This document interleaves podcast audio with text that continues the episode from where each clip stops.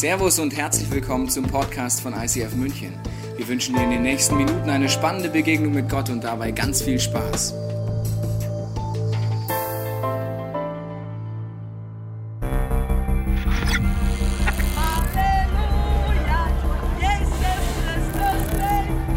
Wir haben so vieles geschafft, wir schaffen das. Nobody can do it like me. Nobody.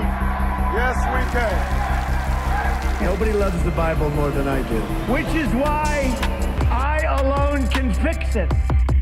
Sie sprechen, versprechen, erbrechen. Nur heute Populismus-Propaganda im Ausverkauf. Make America great again. Wir schaffen das. Make love, not wars. Let's exit. Brexit. Ihr Wort betäubt unsere Begehren. Wahr ist, was ankommt. Und du? Hältst du, was du versprichst? Den Himmel auf Erden. Nichts wäre besser. Doch bist nicht auch du eine Stimme mehr? Du gehst, stirbst, wälzt den Tod. Stille. Du bist weg. Und wir sind wieder allein, allein. Da erschallt die Stimme. Auferstanden! Er ist wahrhaftig auferstanden! Seit Generationen verblasst dieser Hoffnungsschimmer nicht. Du hältst Wort, hast eine Ankündigung überboten. Anders als wir dachten, mehr als wir erhofften, weiter als wir uns vorstellen konnten. Du hältst deine Versprechen. Das war so klar, dass sie das wieder mal vergeigen. Das wäre doch die Chance gewesen. Die Leute sind so dumm. Was ist denn jetzt los?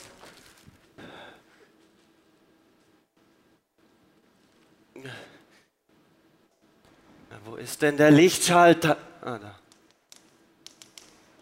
Oh. Dann muss ich wohl runter zum Sicherungskasten.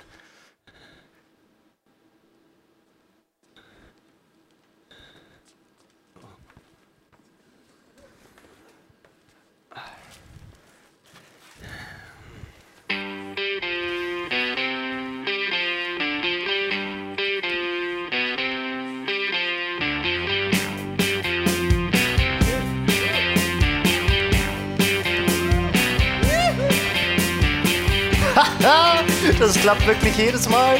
Die Leute sind so dumm.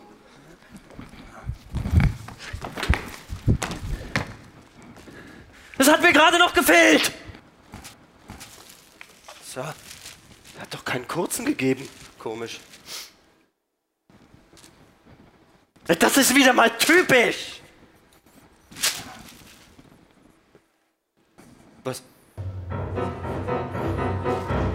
Ist da jemand?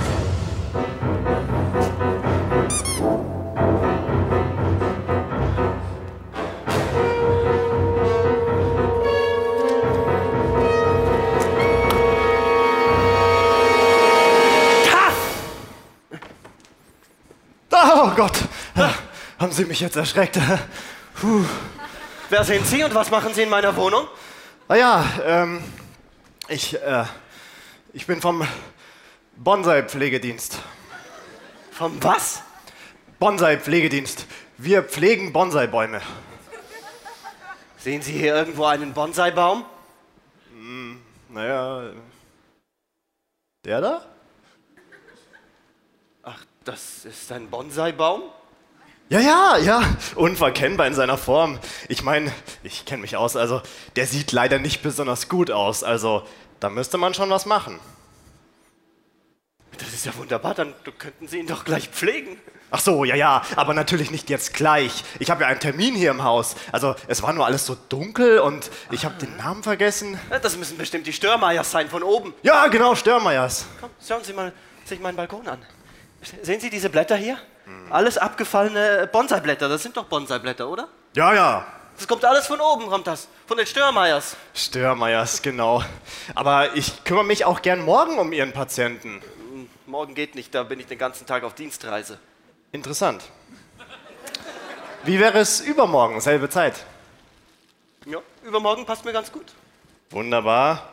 Dann bedanke ich mich und wenn Sie mir vielleicht unseren Pflegefall noch etwas mehr ins Licht drücken. Wir wollen ja nicht, dass er noch völlig verkümmert vor unserem Termin morgen.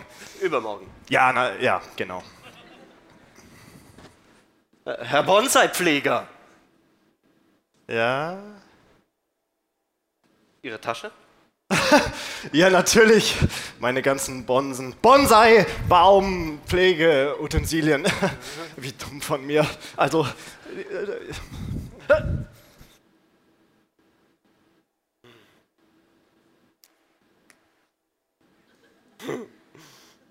Ja, das gefällt dir was.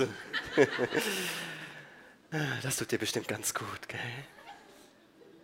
Ah, Licht brauchst du, Licht, hat der, hat der Bonsai-Baumpfleger gesagt. Und dann kommt er dann auch noch bei uns vorbei. Morgen, äh, übermorgen. Ah, Übermorgen ist doch das Treffen der Selbsthilfegruppe für Choleriker. Herr Bonsai-Pfleger, ah nein, vierter Stock. Herr Bonsai-Pfleger! Herr Bonsai-Pfleger, vielen Dank, liebes Theaterteam. Genial. Ja, dieses skurrile Stück hat mehr mit deinem meinem Leben zu tun, als wir im ersten Moment denken. Wir denken, ja gut, das war jetzt ein interessanter Herr, der gar nicht mehr durchblickt. Der merkt gar nicht, wann ist ein Räuber im Haus, wann nicht. Manchmal ist hell, manchmal ist dunkel, manchmal stößt er sich. Ich glaube, geistlich geht es uns relativ oft auch so, dass wir nicht unterscheiden, was ist ein Räuber in unserem Leben geistig, was ist nicht ein Räuber. Wir haben oft keinen Durchblick dort drin. Und in diesem Kontext schauen wir uns heute eine Aussage von Jesus an. Wir sind in den Ich Bin-Worten und heute geht es um folgende Aussage von Jesus Christus, Johannes 8, 12. Da heißt es, Jesus sagte zu den Leuten, ich bin das Licht der Welt. Wer mir nachfolgt, braucht nicht im Dunkeln umherzuirren, denn er wird das Licht haben, das zum Leben führt.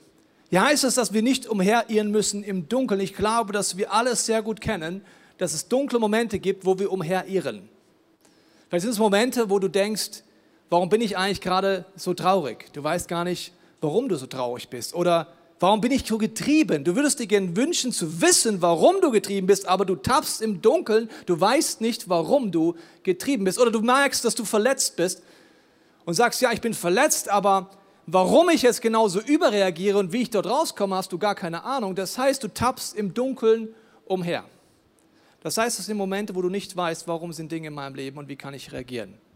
Für mich ist es so, seit einigen Wochen habe ich eine ähnliche Situation, wo ich dringend Licht brauche. Wenn du letzte Woche da warst, hast du es mitbekommen. Vor circa sechs Wochen habe ich gemerkt, dass mein Herz nicht so funktioniert wie sonst. Ich hatte schon zwei Eingriffe, deswegen achte ich vielleicht auch ein bisschen mehr auf das Herz als jemand anderes. Aber bei den Symptomen, die ich hatte, wäre es dir auch aufgefallen, nämlich ich habe keine Luft mehr bekommen, wenn ich eine Treppe hochgegangen bin. Ich hatte unfassbaren Durst und unter Belastung ist mein Puls nicht hochgegangen. Also das würdest du auch ohne Herzerfahrung merken, dass dort etwas nicht stimmt. Und das ist ein Moment, wo du merkst, okay, was passiert gerade in mir? Was passiert in mir? Okay, das eine ist, körperlich passiert etwas in mir. Und dann sagst du, ja gut, wir gehen zum Arzt. Und ich bin Gott sehr, sehr dankbar, dass ich so eine kleine Chipkarte habe, wo ich 24 Stunden in München zu den besten Ärzten gehen kann. Ist da noch jemand dankbar im Raum, dass du das hast? Ja? Nein? Ja? Nein? Dann geht bitte mal ins Ausland. Erstmal ohne Mist. Dass du 24 Stunden die besten Ärzte hast, ist eines der größten Luxusthemen, die du hast. Wenn du sagst, es ist selbstverständlich, musst du wahrscheinlich wirklich mal ein Auslandssemester machen in Afrika oder wo auch immer. Das heißt, ich bin da sehr dankbar für, aber wenn du vielleicht schon mal bei Ärzten warst, man sagt zwei Ärzte, fünf Meinungen. Also man denkt, na gut, da gehe ich ins Krankenhaus rein oder wo auch immer, die Ärzte, die wissen dann schon, was sie tun und dann zack, zack. Ich rede nicht darüber, wenn du eine Grippe hast, dann kriegst du Kripostat, da brauche ich aber nicht meinen Arzt für, hätte ich auch selber holen können. Ich rede darüber, wenn etwas ist in deinem Leben, wo du denkst, was ist die Antwort? Das heißt, bereits körperlich tappt man im Dunkeln. Ich liebe meine Ärzte, ich habe sehr, sehr gute Ärzte. Und trotzdem ist die Frage, was dahinter steckt oder wie man dort vorwärts gehen kann. Aber natürlich auch, was ist dort seelisch oder geistlich, wo ich genauso im Dunkeln tappe, ganzheitlich das anzuschauen. Ich weiß nicht, ob du die Momente kennst, ich glaube schon, wo wir nicht wissen, warum etwas ist. Jesaja 59 heißt es, wie Blinde tasten wir uns an der Wand entlang. Wenn du innerlich an ein Hindernis kommst, du weißt nicht, was die Antwort ist, du findest die Tür nicht, dann ist es so, wie wenn du blind an einer Wand lang tastest und überlegst, wie komme ich dort raus? Wie, augenlose tappen wir herum. Am hellen Tag stolpern wir, wie in der Dämmerung, wie Tote sind wir mitten im Leben. Und das sind die Momente, wo wir oft nicht weiter wissen. Ich war jetzt letzte Woche im Krankenhaus.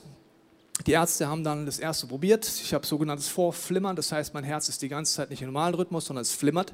Und sie haben probiert, das Gleiche zu tun, laienhaft ausgedrückt, wie bei einem Computer, der hängen bleibt. Was macht man bei einem Computer, der hängen bleibt, man macht einen Neustart. Beim Herz macht man das so mit Reanimation, mit Elektroschock, das Herz stoppen und dann reanimieren. Also kann ich dir nicht empfehlen, ich habe das schon zweimal hinter mich gebracht. Das haben sie dreimal versucht und es hat nicht geklappt. Das heißt, es ist einem im Dunkeln umhertappen und auch der Puls ist gleich geblieben nach diesem Eingriff. Und genau in diese Situation kommt es rein, dass wenn du durch Leid durchgehst und Leute das mitkriegen, der sogenannte Hiob-Effekt passiert. Ich möchte den kurz erklären. Wenn du schwere Zeiten durchgehst, kriegst du ganz viele Tipps. Ich weiß es noch, die letzten zwei Mal, wo ich am Herz etwas hatte, ich kriege unfassbare viele Tipps. Das kannst du dir gar nicht vorstellen. Wie Hiob. Übrigens, jeder der Tipps, die Hiob bekommen hat, waren theologisch richtig. Wusstest du das? Jeder einzelne Tipp war theologisch richtig, aber nicht für den Zeitpunkt im Leben von Hiob gedacht. Es sind zwei Dinge, ob etwas theologisch stimmt oder ob diese theologische Wahrheit jetzt im Moment in deinem Leben dran ist. Sind zwei verschiedene Paar Schuhe, die bringen viele Christen durcheinander. Was ist die Folge? Wenn du durch Leid durchgehst, kriegst du ganz viele Tipps. Du kannst dir gar nicht vorstellen, wie viele Bücher ich beim letzten Mal geschenkt bekommen habe. Unfassbar. Das musst du lesen, das Buch. Das ist die Antwort. Oder warst du schon mal bei dem Arzt? Du musst unbedingt zu dem Arzt gehen. Oder hast du schon mal darüber nachgedacht, dass es ein Fluch ist?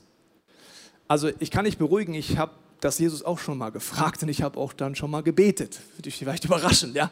Weil Jesus, äh, wie sieht's aus? Was ist dort los? Was ist geistig? Was ist seelisch los? Aber all die Tipps von den Freunden von Hiob waren zwar theologisch, biblisch richtig, aber nicht für den Moment, wo Gott mit Hiob drin war. Das heißt, du brauchst zweimal Weisheit. Du kannst eine richtige Wahrheit erkannt haben, aber du brauchst die Weisheit, ob dieser Tipp für dein Gegenüber jetzt dran ist, ja oder nein.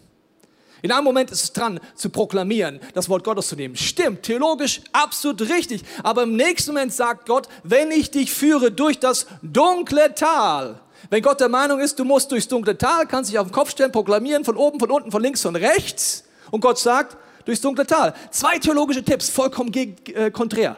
Da kommt der eine Freund zu Hiob, sagt, du musst proklamieren. Sagt der nächste, nein, du musst einfach durchgehen. Nein, vielleicht hast du Schuld in deinem Leben. Ja, vielleicht ist da ein Fluch. Und alles stimmt, aber es stimmt alles in dem Moment nicht für Hiob. Also, wenn du durch so schwere Zeiten durchkommst, ist das die nächste Challenge.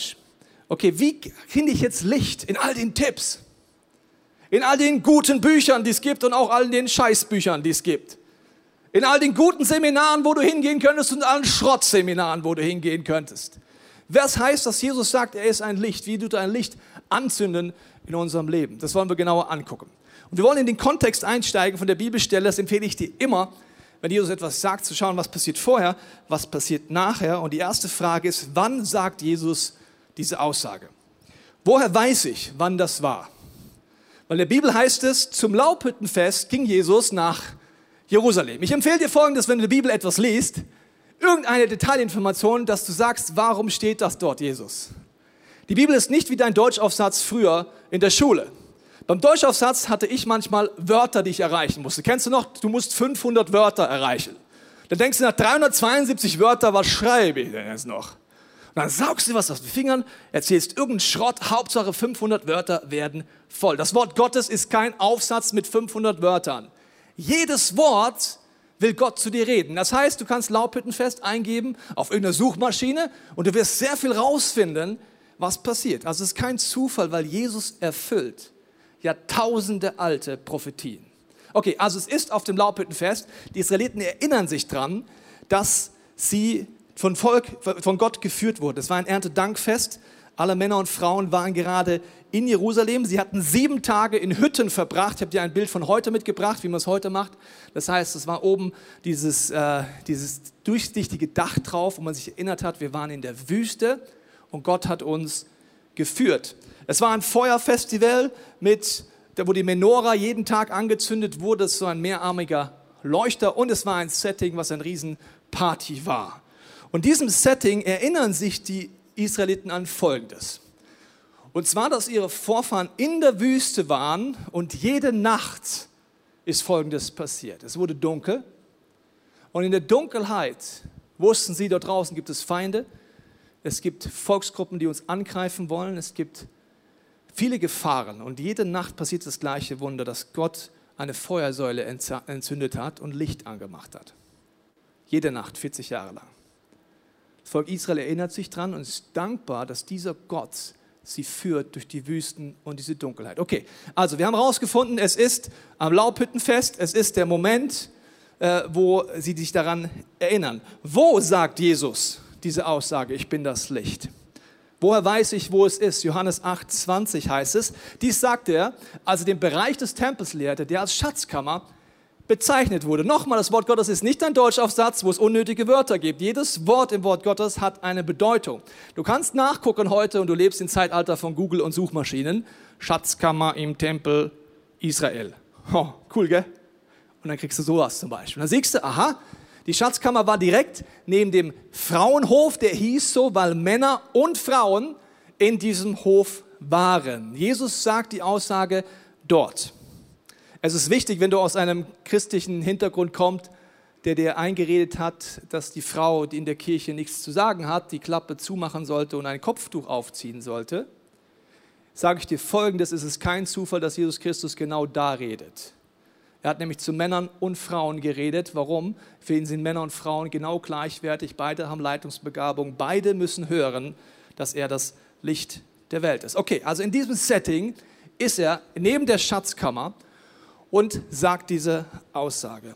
Was war der Zeitpunkt, wo er dort steht? Im Vorhof, beim Laubhüttenfest. Woher weiß ich den Zeitpunkt? Im Kapitel 7 heißt es vorher, es war der achte Tag was ist am achten Tag im Laubhüttenfest passiert. An diesem achten Tag war der Höhepunkt der sogenannten Feuerparty. Es gab Feuerjongleure. Ganz Jerusalem war erfüllt und erhellt. Und in diesem Vorhof bei den Frauen gab es vier 25 Meter hohe Leuchter, also größer als dein Kerzenständer zu Hause. 25 Meter ist hoch. Die hatten einen unfassbar großen Bottich mit Öl, Sie waren vorbereitet, es war die Lunte zum Anzünden drin, es war ein alte, altes Priestergewand und alles war ready dafür, dass die Party auf den nächsten Level kommt. Und das ist der Moment, wo Jesus sich hinstellt. Warum warten sie dort? Sie warten, weil sie die Bedeutung dieses Festes feiern. Sie feiern, dass Gott sie führt in der Wüste, aber sie feiern auch, dass König Salomo, als er den Tempel einweihte und betete, sich gewünscht hat, dass die Heiligkeit Gottes und die Gegenwart Gottes im Tempel ist und jüdische Überlieferungen sagen, dass nach seinem Gebet Feuer vom Himmel gefallen ist, diese vier Leuchter übernatürlich entzündet hat und den Brandopferaltar angezündet hat. Und zwar so hell, dass jeder Vorhof in Jerusalem erleuchtet war von diesem hellen Licht. Seit dieser Situation haben Jahrhunderte die Juden darauf gewartet, dass das wieder passiert. Also, die Situation ist dort, die Juden feiern, sie machen das, was sie tun, Fackeln anmachen, Riesenparty und so weiter und sie sind dort im Vorhof, Männer und Frauen und sie warten wieder einmal, kommt jetzt das Feuer Gottes, ja oder nein und es kommt wieder nicht. Es ist dunkel. Die Enttäuschung ist groß. Sie haben Gott gefeiert, sie haben ihn gesucht, die Herrlichkeit Gottes fällt nicht. Sie wissen, dass sie als nächstes diese Leuchte abbauen werden. Und genau in diesem Moment sagt Jesus, ich bin das Licht.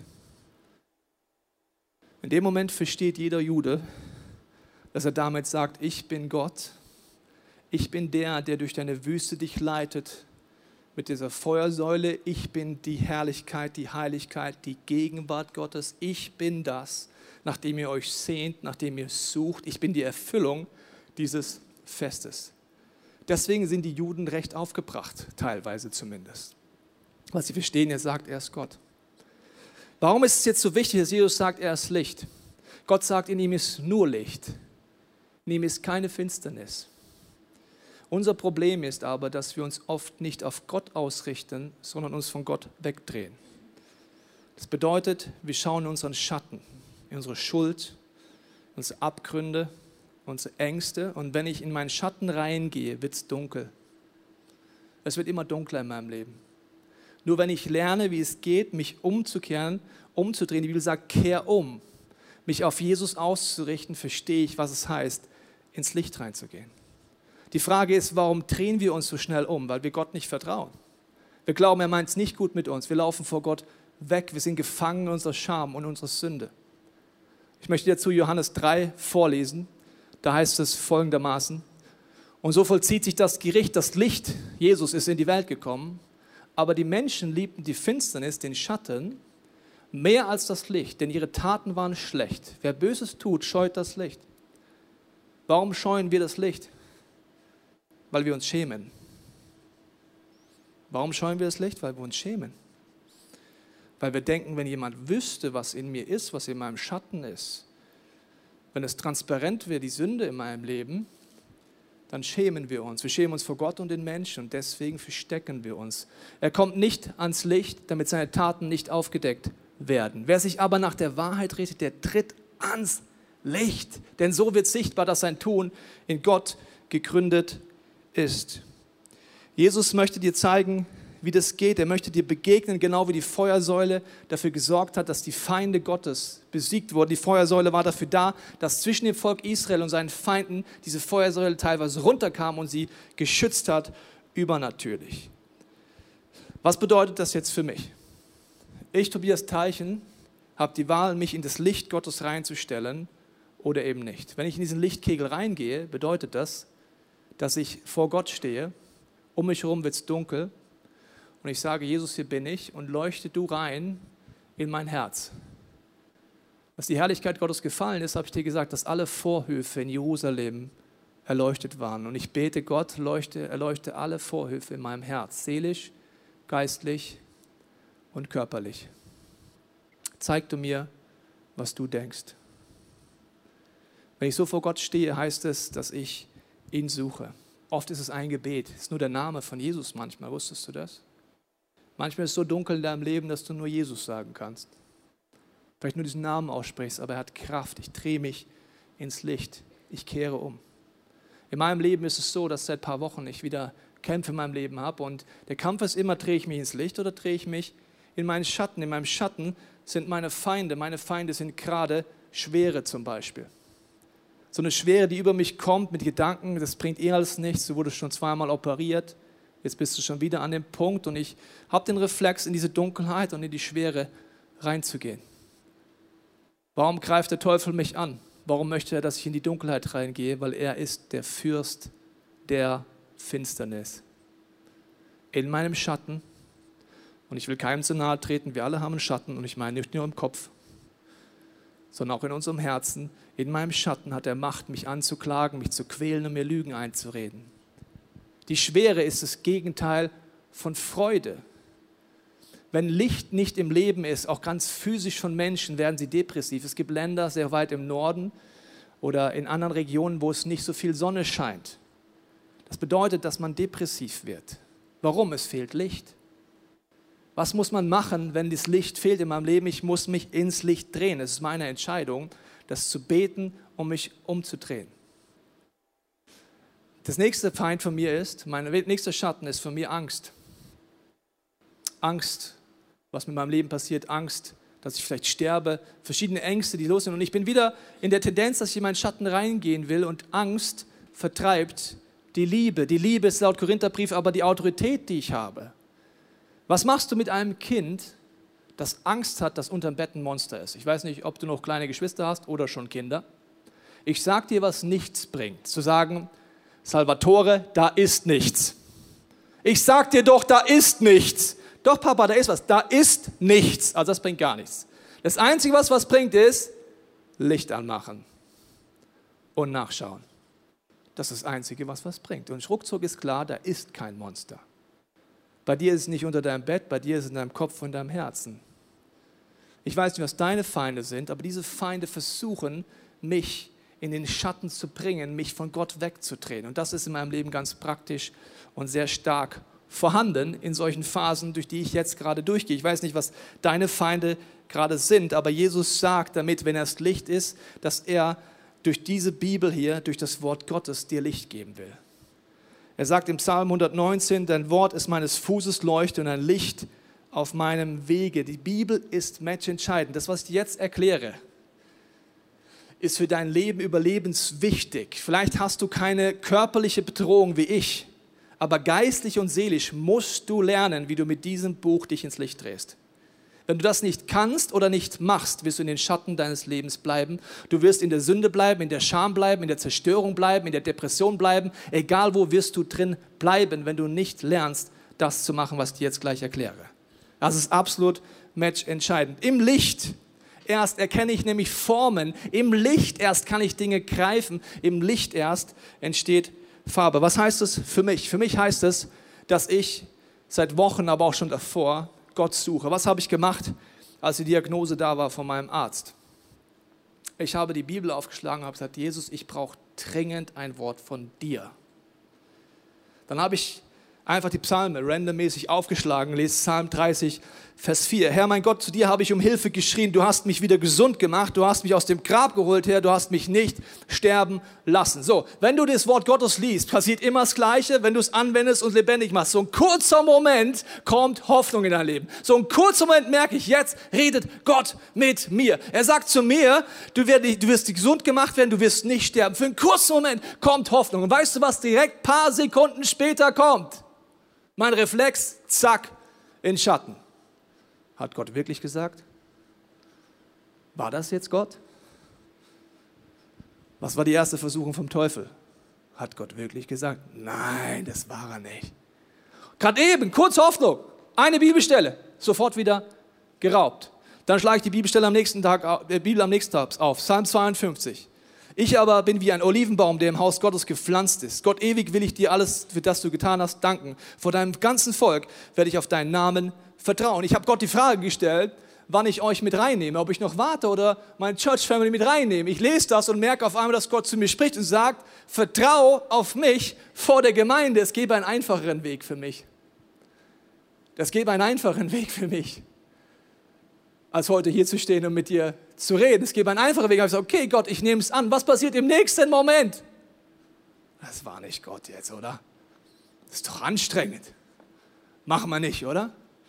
Nächsten Tag, 5.3. lese ich Psalm 92. Die Gottesfürchtigen werden gedeihen wie Palmen, wachsen und stark werden wie die Zedern auf dem Lianon. Denn sie sind im Hause des Herrn gepflanzt und blühen in den Vorhöfen unseres Gottes. Noch im hohen Alter werden sie Frucht bringen und werden grün und lebendig bleiben, um zu bezeugen, dass der Herr gerecht ist. Er ist mein Fels. Was passiert in dem Moment, wo ich dieses Wort lese? Gott sagt, das bist du, Tobias. Du wirst alt werden wie eine Zeder. Für einen kurzen Moment glaube ich, dass es Gott ist für einen kurzen Moment.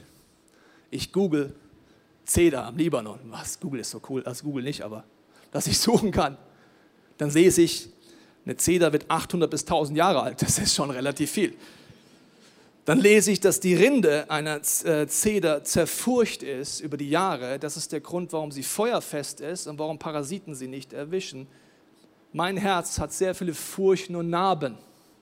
Wenn du mein Herz reingucken könntest, sind da ganz viele Furchten. Und ich merke, dass Gott mir zuspricht, Tobias, ich arbeite an deinem Herz. Es ist ein Kampf um dein Herz, geistlich, körperlich, seelisch. Aber ich bereite dich davor, dass ich dich noch mehr gebrauchen kann. Für einen kurzen Moment glaube ich, dass Gott zu mir redet. Was passiert in jedem nächsten Moment? Hat Gott wirklich gesagt? Nee. Angst. Schwere. Gott sei Dank ist unsere Church mit dem Heiligen Geist unterwegs. Ich liebe euch einfach. Mir schreibt eine junge Frau, die noch nichts wusste, am Sonntag eine WhatsApp. Weißt du, warum das alles hier drin steht? Hier steht zum Beispiel Sonntag, 10.03.2019 per WhatsApp Eindrücke, ohne etwas zu wissen. Warum steht das in meinem Handy? Weil ich ein paar Sekunden später glaube, dass es nicht Gott war. Warum stehen all diese Bibelstellen hier drin in meiner App? Weil ich weiß, der Teufel wird sie mir sofort wieder rauben. Sie schreibt mir folgendes: Am nächsten Tag weiß ich, dass ich zu den Ärzten muss, dass sie mir sagen werden, welche Eingriffe sie machen. Und sie schreibt nur: Ich habe folgende Bibelstelle für euch gehabt. Ich weiß nicht, ob ihr durch was Schwieriges durchgeht, aber im Kontext mit dem nächsten Tag habe ich folgende Bibelstelle für dich. Habt keine Angst, fürchtet euch nicht vor diesem großen Herr. Ja, ich hatte Angst, weil ich wusste, was das bedeutet. Ich habe schon mehrmals mein Herz stoppen lassen und das ist nicht lustig. Du kannst mal ausprobieren, wenn du es mir nicht glaubst. Ich wusste, was das bedeutet und ich wusste auch, was danach noch alles aufnimmt. Habt keine Angst. Fürchtet euch nicht vor diesem großen Herr. Ich werde gegen sie kämpfen, nicht ihr. Zieht ihnen morgen entgegen. Die Ärzte waren nicht meine Feinde, aber meine Angst war mein Feind. Aber ihr braucht nicht zu kämpfen, geht dorthin und werdet, ihr werdet ihr sehen, wie ich der Herr euch rette. Habt keine Angst, ihr Bewohner von Juda, verliert nicht den Mut, zieht ihn morgen entgegen, denn der Herr wird euch beistehen. Was passiert für einen kurzen Moment? Ich weiß, dass Gott da ist. So, wenn ich das nicht trainieren würde, das nicht sichern würde, würde es mir innerhalb von Sekunden geraubt in den Schatten meines Lebens.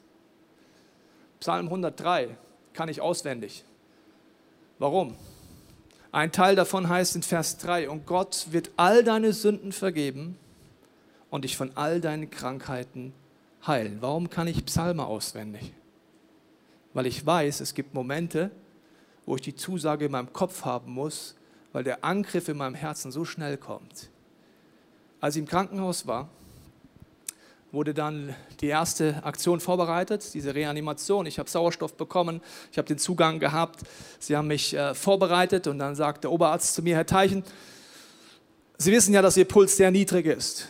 Wir werden es jetzt trotzdem probieren, aber keine Angst, wir sind darauf vorbereitet und zeigt mir dann so nebendran, was da für Spritzen liegen und was Sie alles machen werden.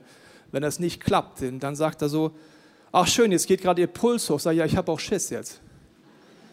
Dann sagt er, super, dann machen wir es jetzt. Weißt du, wie viele Sekunden ich noch hatte, bis die Narkose gewirkt hat? Ungefähr zehn Sekunden.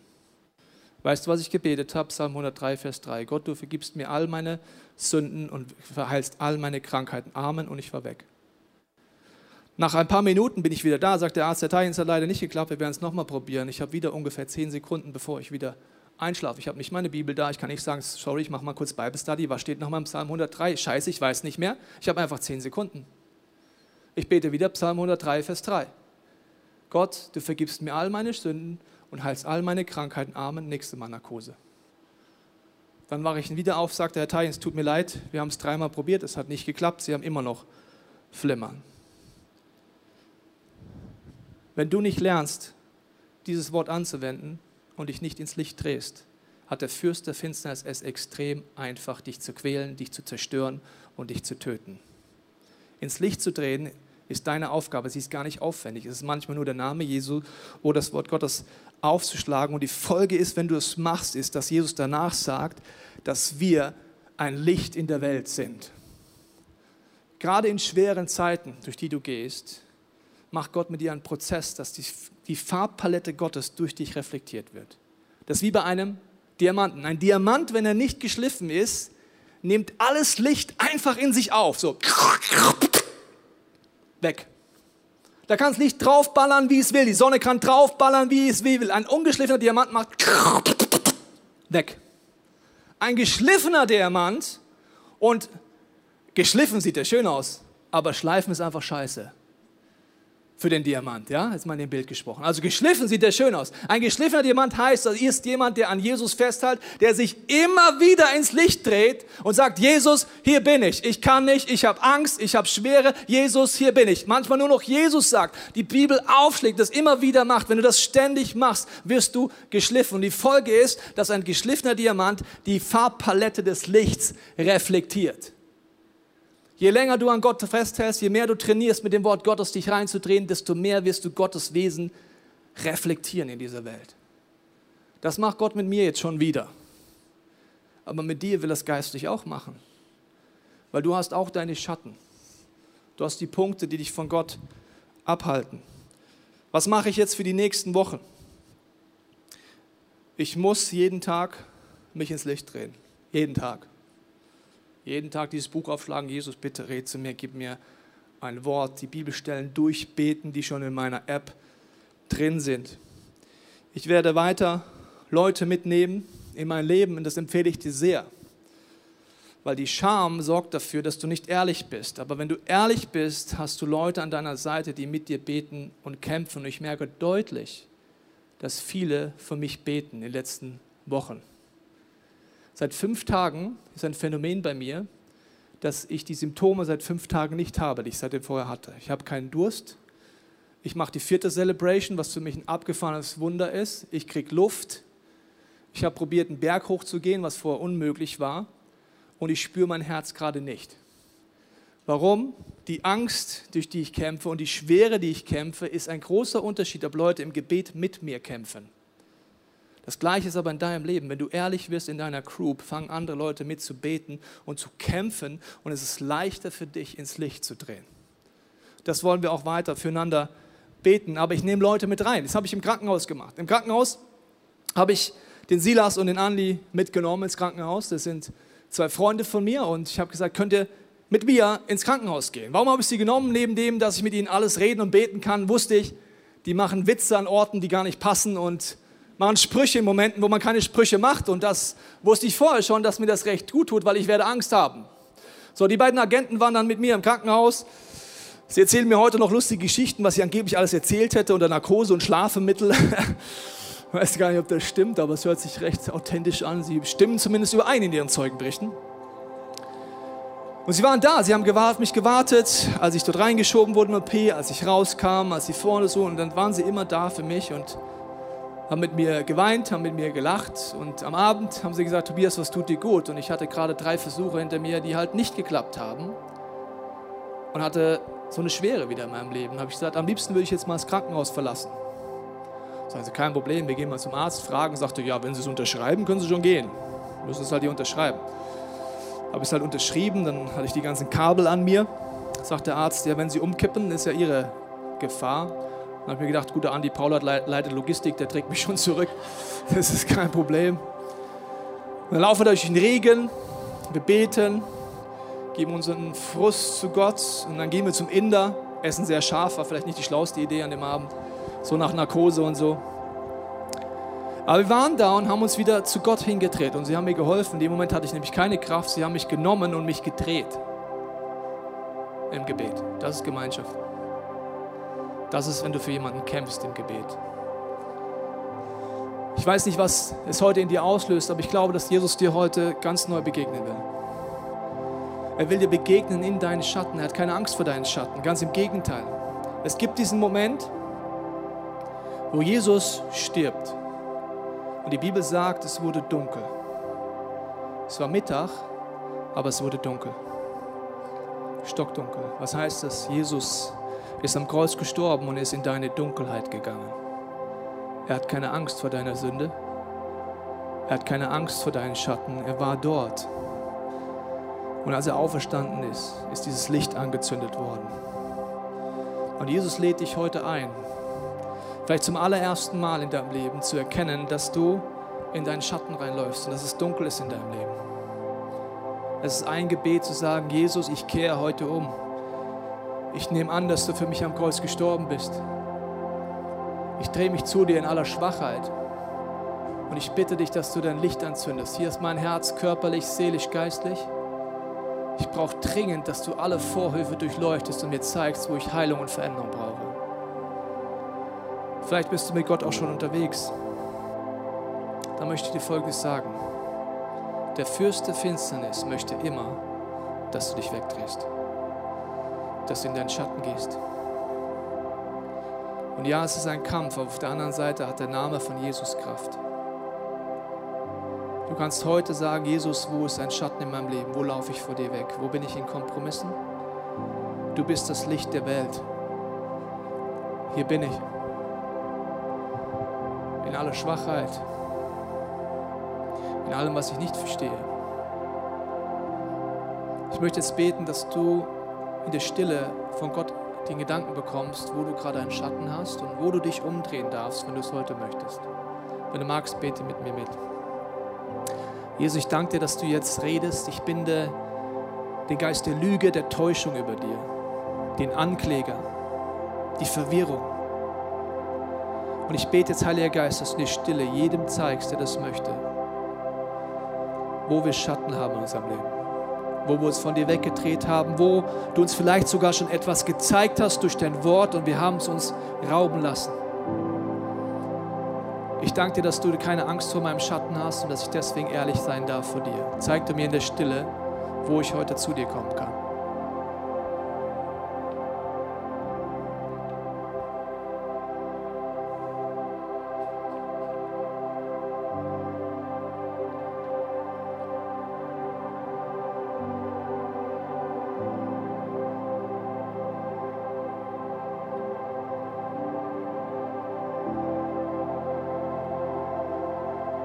Jesus, ich danke dir, dass du jetzt an Herzen klopfst. Weil du jetzt merkst, dass in deinen Emotionen du angesprochen bist, du das vielleicht noch nicht kennst.